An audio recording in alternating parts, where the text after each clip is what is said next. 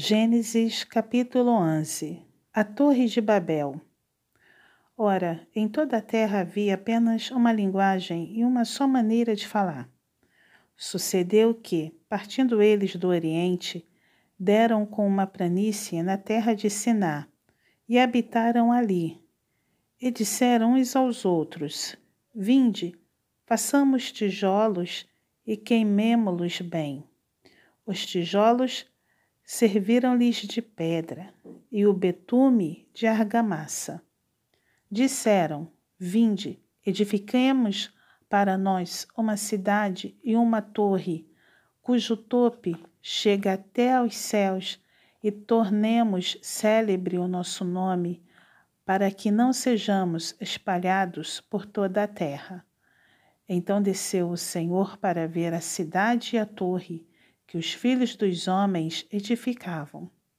E o Senhor disse: Eis que o povo é um e todos têm a mesma linguagem. Isto é apenas o começo. Agora não haverá restrição para tudo o que intentam fazer. Vinde, desçamos e confundamos ali a sua linguagem, para que um não entenda a linguagem de outro. Destarte, o Senhor os dispersou dali pela superfície da terra e cessaram de edificar a cidade. Chamou-se-lhe por isso o nome de Babel, porque ali confundiu o Senhor a linguagem de toda a terra, e dali o Senhor os dispersou por toda a superfície dela descendentes de Sem. São estas as gerações de Sem.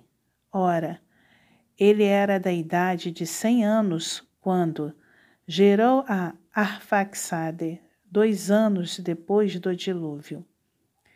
E depois que gerou a Arfaxade, viveu cem quinhentos anos e gerou filhos e filhas. Viveu Arfaxade trinta e cinco anos e gerou a Salá.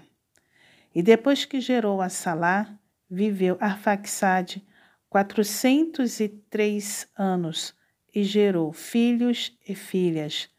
Viveu Salá trinta anos e gerou a Eber.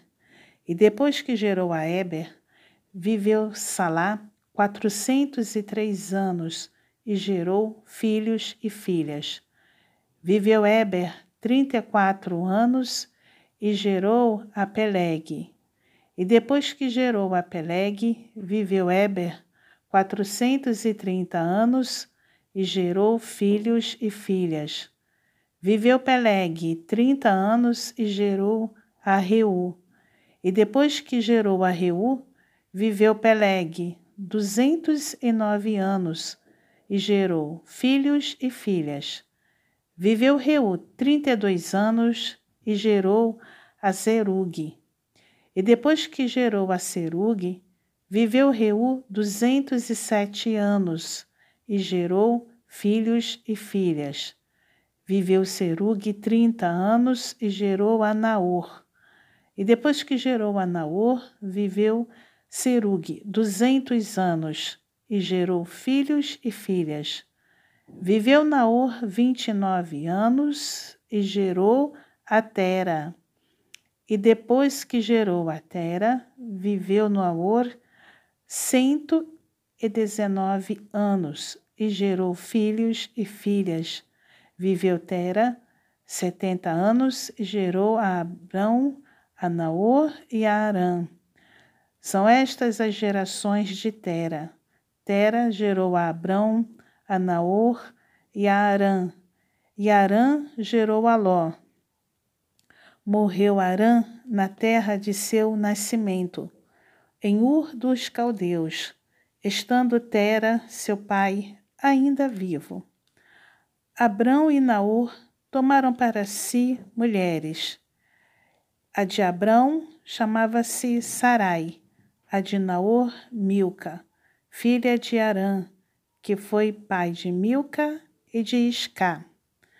Sarai era estéril, não tinha filhos.